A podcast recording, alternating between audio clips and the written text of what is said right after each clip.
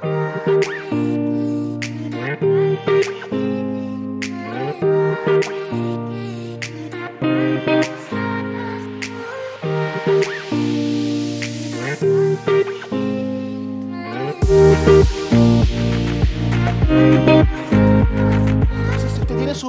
favor, vamos a ir al libro de Éxodo, vamos a ir al Antiguo Testamento. Libro de Éxodo, capítulo 3, vamos a leer eh, como nueve versículos. Está la historia de Moisés con la zarza ardiente. ¿Algunos de ustedes se recuerdan eso? Vamos a hablar respecto a eso un poco hoy día. Así que si tiene su Biblia, Éxodo capítulo 3, comenzando desde el versículo 3 y dice así, dice así. Así que pensó, qué increíble, voy voy a ver por qué no se consume la zarza, una zarza que estaba ardiendo, ¿cierto? Y Moisés estaba viendo una zarza y dice, ¿qué está pasando aquí? Cuando el Señor vio que Moisés se acercaba a mirar, lo llamó desde la zarza, dice, Moisés, Moisés, aquí estoy, respondió. No te acerques más, le dijo Dios, quítate las sandalias porque estás pisando tierra santa. Yo soy el Dios de tu padre, soy el Dios de Abraham, de Isaac, de Jacob. Al oír esto, Moisés se cubrió el rostro, pues tuvo miedo de mirar a Dios. Pero el Señor siguió diciendo, ciertamente, dice, he visto la opresión que sufre mi pueblo en Egipto. Los judíos está hablando, ¿cierto?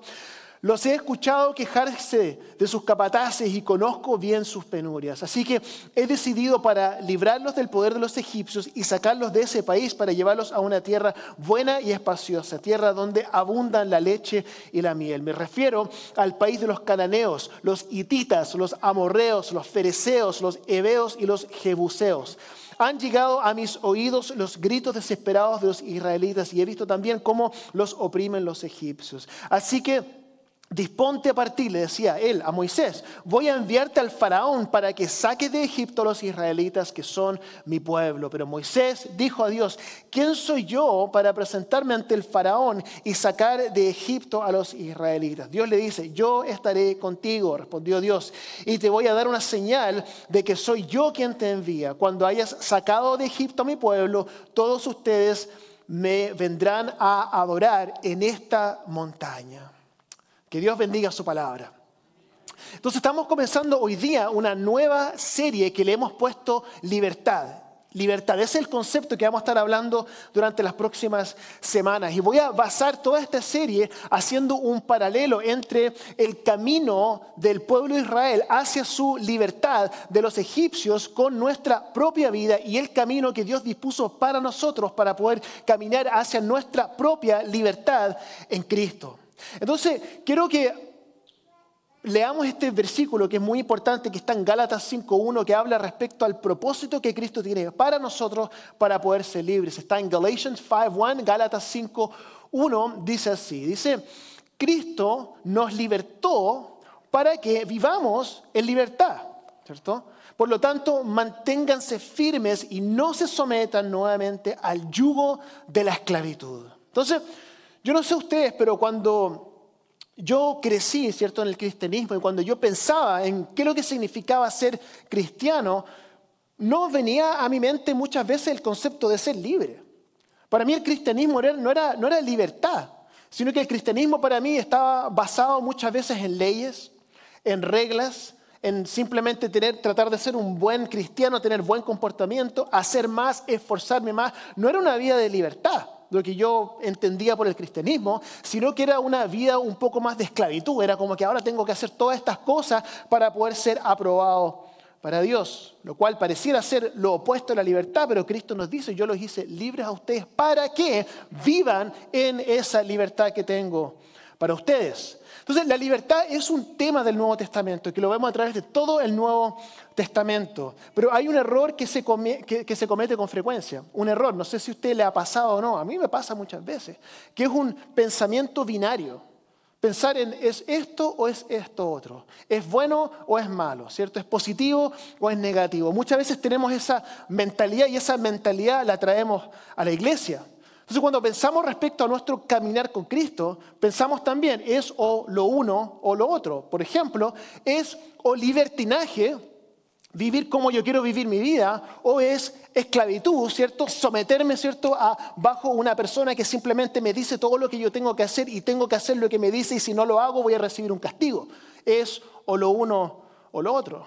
De hecho, escucho testimonios muchas veces de personas que ahora siguen a Cristo, que antes no seguían a Cristo, y me dicen cosas como, por ejemplo, antes de conocer a Cristo, yo hacía todo lo que quería. Incluso a veces cuentan historias como, como divertidas, así como que extrañan la vida pasada, ¿cierto? Y dicen, oye, hacía esto, y hacía esto otro, y hacía esto otro. Pero después conocí a Cristo y ahora no, ahora tengo que portarme bien, porque, porque si no me porto bien, entonces uno sabe que al final uno va a recibir un castigo. Entonces es un pensamiento binario, es casi como que antes vivía como yo quería, conocí a Cristo, y ahora como conocí a Cristo, no puedo vivir como yo realmente quiero, porque si vivo como realmente quiero, entonces voy a recibir un castigo. Incluso he escuchado personas decir, nosotros venimos, oiga, yo, pastor, vengo a la iglesia todos los domingos, hago A, B, C, voy a los grupos, doy mi ofrenda, hago todas estas cosas, mientras otros, ¿cierto? Los domingos hacen lo que quieren. Y yo en mi mente digo, Oiga, pareciera que a usted le gustaría más estar haciendo lo que está haciendo el otro que venir a la iglesia. Pero yo creo que usted entienda esto, que, que, que si usted viene a la iglesia todos los domingos porque usted cree que se va a ganar puntos con Dios como resultado de venir a la iglesia y dar su ofrenda y venir a los grupos, usted está viniendo a la iglesia por la razón equivocada. No es eso la razón por la cual hacemos lo que hacemos como cristianos. Muchos cristianos simplemente se aprietan los dientes en su caminar con Jesús, odiando cada minuto de todo lo que hacen como cristianos, em, esperando que con todo este sacrificio, al final Dios me va a dar un premio. Oiga, miren todo lo que hice. Y ahora ah, recibo el premio. Hermanos y hermanas, yo crecí con ese pensamiento. Pero yo creo que usted sepa esto, que lo entienda. Yo sé que lo he dicho mil veces, pero creo que es importante recordarlo. Usted no vive la vida cristiana para, ganar sus premios. Cristo ya ganó el premio para nosotros. Él lo ganó. Nosotros lo único que hacemos es recibir ese premio.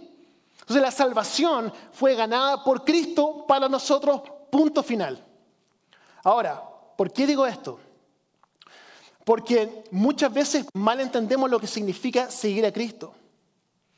Nosotros podemos fácilmente vivir nuestra vida y desperdiciar nuestra vida.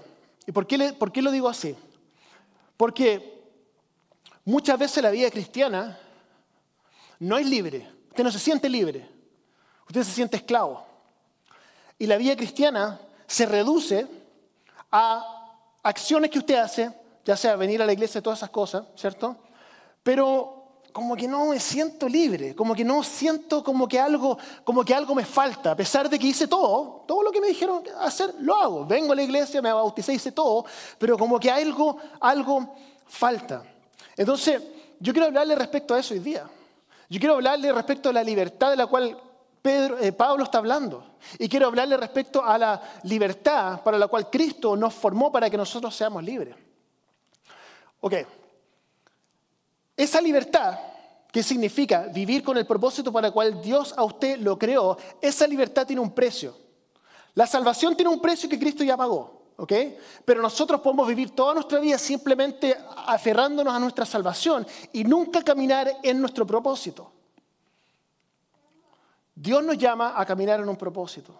¿Y qué es lo que nosotros tenemos que hacer? Como lo que decía el apóstol Pablo en Gálatas, que nosotros tenemos que despojarnos de un yugo, que es algo que nos está pesando, que tenemos que sacar ese yugo. Y ese yugo que muchos de nosotros estamos llevando, ¿qué es lo que es? ¿Qué es ¿Cuál es, ¿Cuál es ese yugo que llevamos? Ese yugo es el pecado. Es el pecado. Es, un yugo de pecado que nos tiene esclavos. Ahora, muchas veces nosotros tenemos un entendimiento reducido de lo que significa el pecado. Nosotros decimos, y yo crecí con esta idea, pecar es cuando uno comete pecados. O sea, pecar es robar, ¿cierto? Es mentir, es todas esas cosas. Y es cierto eso. Pero el pecado es mucho más profundo que eso. Esos son como síntomas del pecado. Pero el pecado es mucho más profundo que eso. El pecado es simplemente esto, mira. El, pecado es no usar lo que Dios nos dio con el propósito para, para el cual fue creado. ¿Usted alguna vez ha tratado de atornillar un tornillo con un cuchillo? Ok, no resulta muy bien, ¿cierto? ¿Por qué no resulta muy bien? Porque el cuchillo no fue creado para eso, ¿cierto? Entonces hace un terrible trabajo, no lo hace bien.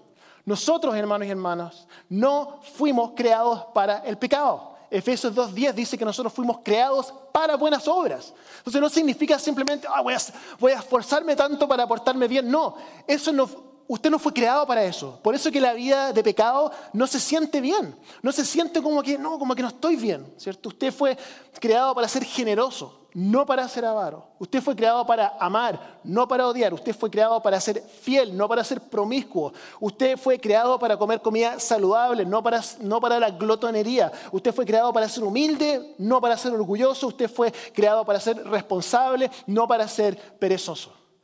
No, fuimos creados para eso y, el ejemplo máximo de esto es Cristo mismo.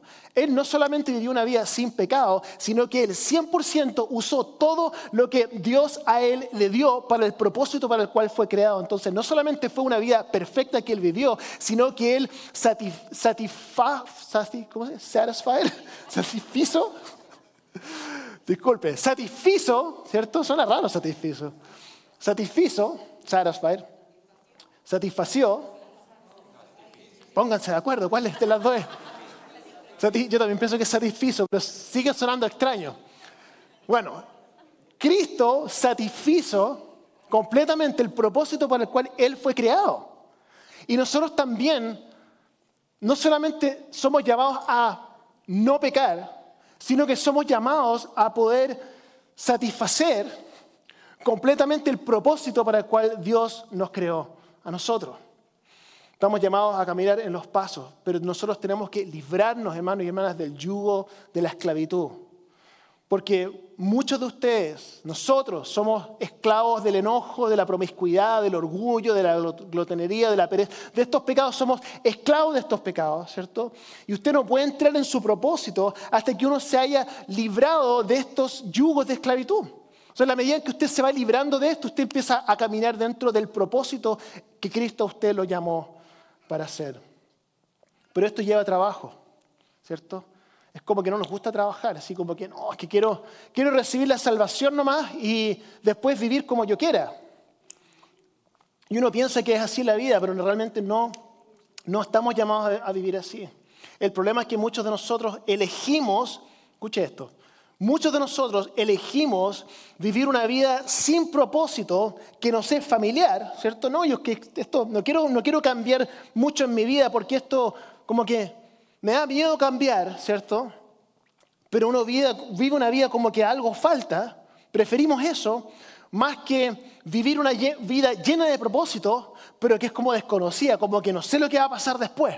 Entonces optamos por lo seguro y nos perdemos el propósito por el cual Dios nos creó. Hermanos y hermanas, 100% seguro, se lo firmo, se lo prometo, que hay un precio que usted debe pagar para poder caminar dentro del propósito para el cual Cristo a usted lo llamó. El precio de la salvación fue pagado por Cristo, pero el precio de caminar en su propósito lo tiene que pagar usted. ¿Estamos dispuestos o no? Y esto es lo que Dios está llamando a Moisés en la zarza ardiente. ¿cierto? La historia de Moisés, muchos de ustedes se la saben. O sea, Moisés se crió en el palacio de, Egipto, ¿cierto? Con el faraón, estuvo ahí, ¿cierto? Una vida perfecta. Pero él se daba cuenta, había una, voz detrás que le decía, mis, mis compatriotas judíos están siendo esclavizados. Y yo tengo que tomar una decisión. Voy a, voy a caminar en mi propósito, voy a hacer algo al respecto o simplemente, no, mejor prefiero vivir aquí cómodo, ¿cierto? Tengo todas mis, necesidades satisfechas, ¿cierto? No tengo que hacer nada. Y tiene que tomar una decisión. Y yo creo que lo mismo nos puede pasar muchas veces a nosotros. Nosotros muchas veces tenemos vidas que podemos decir, bueno, las cosas como que están más o menos bien, como que no, no quiero cambiar mucho, pero usted sabe que hay algo en su corazón que le está diciendo, usted fue creado para más. Hay un, potencial que usted tiene que está ahí durmiendo, incluso cuando yo le estoy hablando esta hora, usted se da cuenta que sabe lo que es eso y usted como que no, es que no creo, no creo, no creo, pero hay algo ahí que Dios está despertando que usted lo va a activar en su vida de propósito. Entonces la pregunta es esta, ¿voy a hacer caso a lo que Dios me llama a hacer y pagar el precio o lo voy a ignorar y vivir una vida un poco más segura, por así decirlo? Ahora la, pregunta es, bueno, ¿quién ignoraría su llamado? O sea, si Dios te está llamando a hacer algo, ¿quién, ¿quién? ¿Cierto? Si Dios te está llamando, ¿cómo, ¿por qué no lo haríamos? ¿Cierto? Obviamente, porque hay un precio. Y ese precio puede ser cambiarse de trabajo, trabajar más, ganar menos, ¿cierto? Tomar un riesgo, ¿cierto? Tener una conversación difícil con alguien, hacer cambios, moverse. Yo no sé lo que es para usted, no lo sé, pero lo que sí sé es que hay un precio. Y era lo que Moisés estaba enfrentando. Entonces estaba este llamado de Moisés, ¿cierto? Dios le estaba diciendo, tienes que hacer algo, tienes que hacer algo, tienes que hacer algo, tienes que hacer algo, pero Dios no le había dicho claramente qué era lo que él tenía que hacer. Entonces, en un momento de rabia, ¿cierto? Salió y mató a un egipcio que estaba torturando a un judío y se da cuenta de lo que hizo y se escapa a otro lugar, una, una localidad llamada Madián, y se va 40 años allá. Esposa, familia, toda una vida, 40 años. Y la voz seguramente todavía está detrás. Algo tengo que hacer, algo tengo que hacer, algo tengo que hacer. Y luego en un momento, digamos, que estaba preparado por Dios, él ve esta zarza ardiente. Y mira la zarza ardiente, Dios le empieza a hablar. Y le empieza a decir lo que él tiene que hacer. Y quizás usted ahora está en ese momento. Quizás usted está en ese momento ahora, donde Dios a usted le está hablando. Quizás no es una zarza ardiente literal, pero, pero Dios lo está llamando a algo más, usted lo sabe. Entonces, yo quiero preguntarle a usted cuál va a ser su respuesta. Podríamos decir que todos nosotros aquí tenemos una zarza ardiente que, que se refiere a un momento en el cual nosotros tenemos que elegir. Vamos a escuchar la voz de Dios, tomar el riesgo, hacer lo que sabemos que Dios nos está llamando a hacer o vamos a ser oídos sordos, desobedecer a Dios y simplemente conformarnos con una vida que no fue hecha para nosotros. Usted quizás se mira al espejo y usted dice, oiga, yo soy bien extraño. La forma que Dios me hizo, la mentalidad que tengo, las características que yo tengo, los dones o la falta de don, ¿cierto? Y uno dice, bueno, como que Dios quizás se equivocó conmigo. Yo quiero decirle, hermanos y hermanas, en esta mañana, Dios a usted lo creó de la forma en que lo creó, porque Dios quiere hacer a través de usted lo que solamente puede hacer a través de usted, que las cosas que usted quizás considera que son debilidades, Dios las considera fortalezas. El apóstol Pablo mismo lo dice. ¿Dónde está ese versículo? 2 Corintios 12, 2 Corinthians chapter 12, comenzando desde el 9, dice así. Oh, yo espero que su corazón esté abierto para escuchar esto. Yo siento que hay algunos aquí que necesitan esto. Versículo 9 dice, pero Él me dijo, te basta con mi gracia, pues mi poder se perfecciona en la debilidad. Algunos de ustedes dicen, no, es que no, es que yo no tengo lo que se requiere. Y lo más probable es que eso que usted dice que Dios no puede hacer, o que usted no puede hacer es perfecto porque eso es lo que Dios necesita para poder hacer lo que Él tiene que hacer. Y ahí Él se lleva toda la gloria. ¿Me entiendo, no? Moisés tenía un, impedimento al habla, tiene un speech impediment. Dice, no, es que yo no puedo hacer esto. Qué bueno, porque no lo vas a hacer tú, lo vas a hacer yo. Sea, cuando dice, no, yo soy débil, yo soy fuerte. Tengo esta debilidad. Qué bueno, porque ese espacio que queda por tu debilidad, Dios lo llena y Dios se lleva toda la gloria y su reino empieza a avanzar. Esa es la gran diferencia entre la vida cristiana y la vida no cristiana. Es que nosotros podemos pensar que nuestras debilidades son debilidades, pero en Cristo nuestras debilidades son fortalezas para Dios.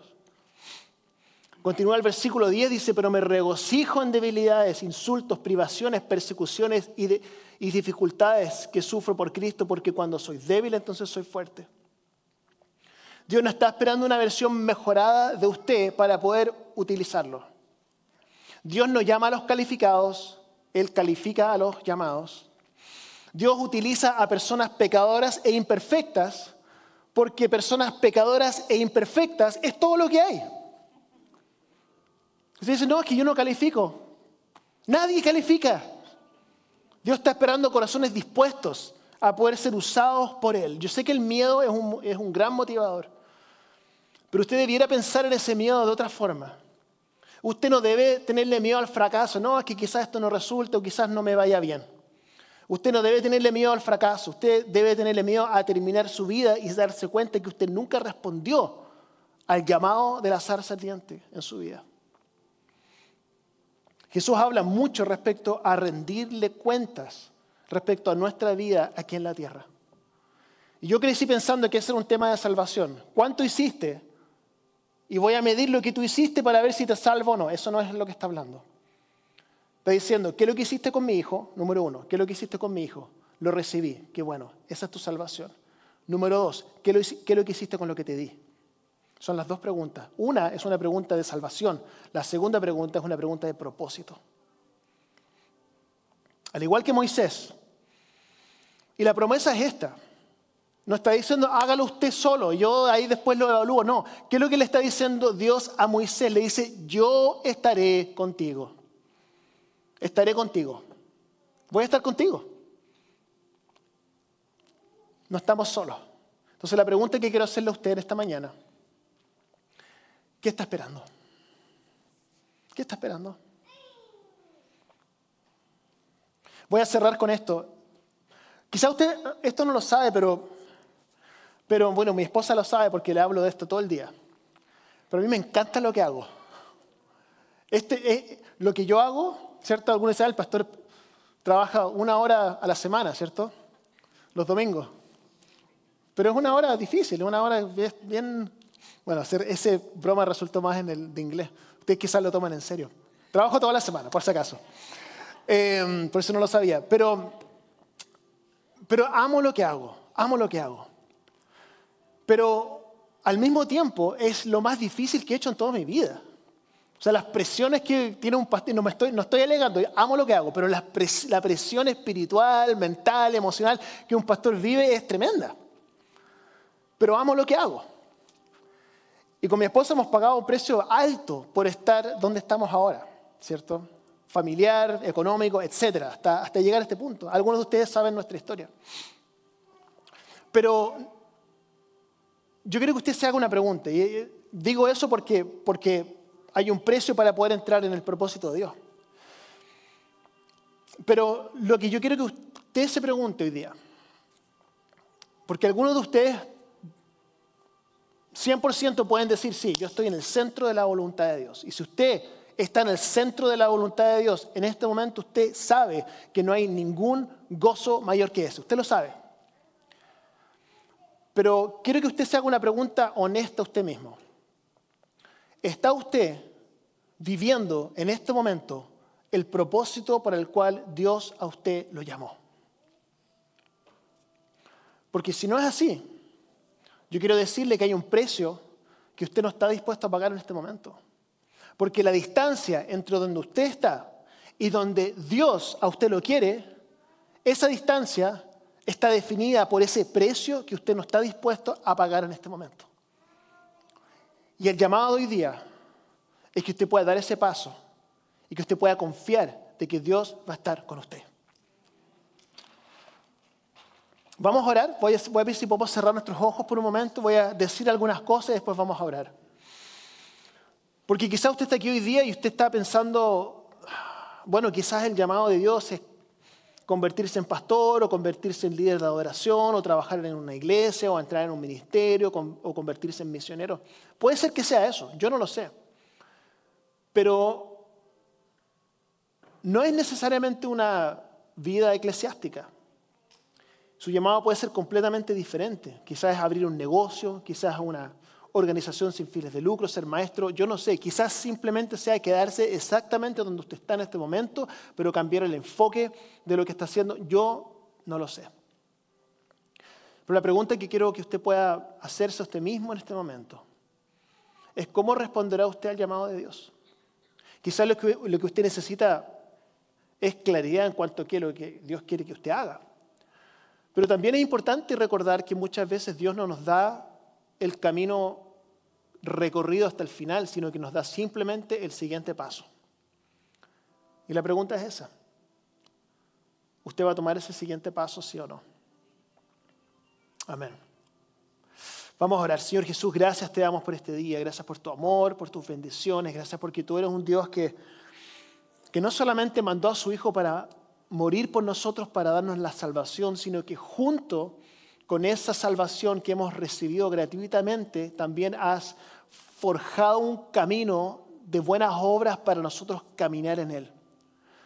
Pero nosotros debemos decidir, Señor, sabemos esto, si vamos a pagar el precio. Y el precio sabemos que es diferente para cada persona. Pero yo oro, Señor, que nuestra iglesia sea una iglesia que te obedezca.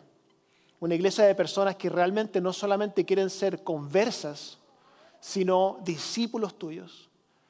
Y un discípulo debe estar dispuesto a caminar, a pagar el precio. No solamente a venir los domingos y escuchar un mensaje, sino realmente a ser un seguidor tuyo. Queremos orar esto, Señor, para cada uno de nosotros hoy día, que podamos responder a tu llamado. Y esta es nuestra oración en esta mañana, en el nombre de Jesús. Amén.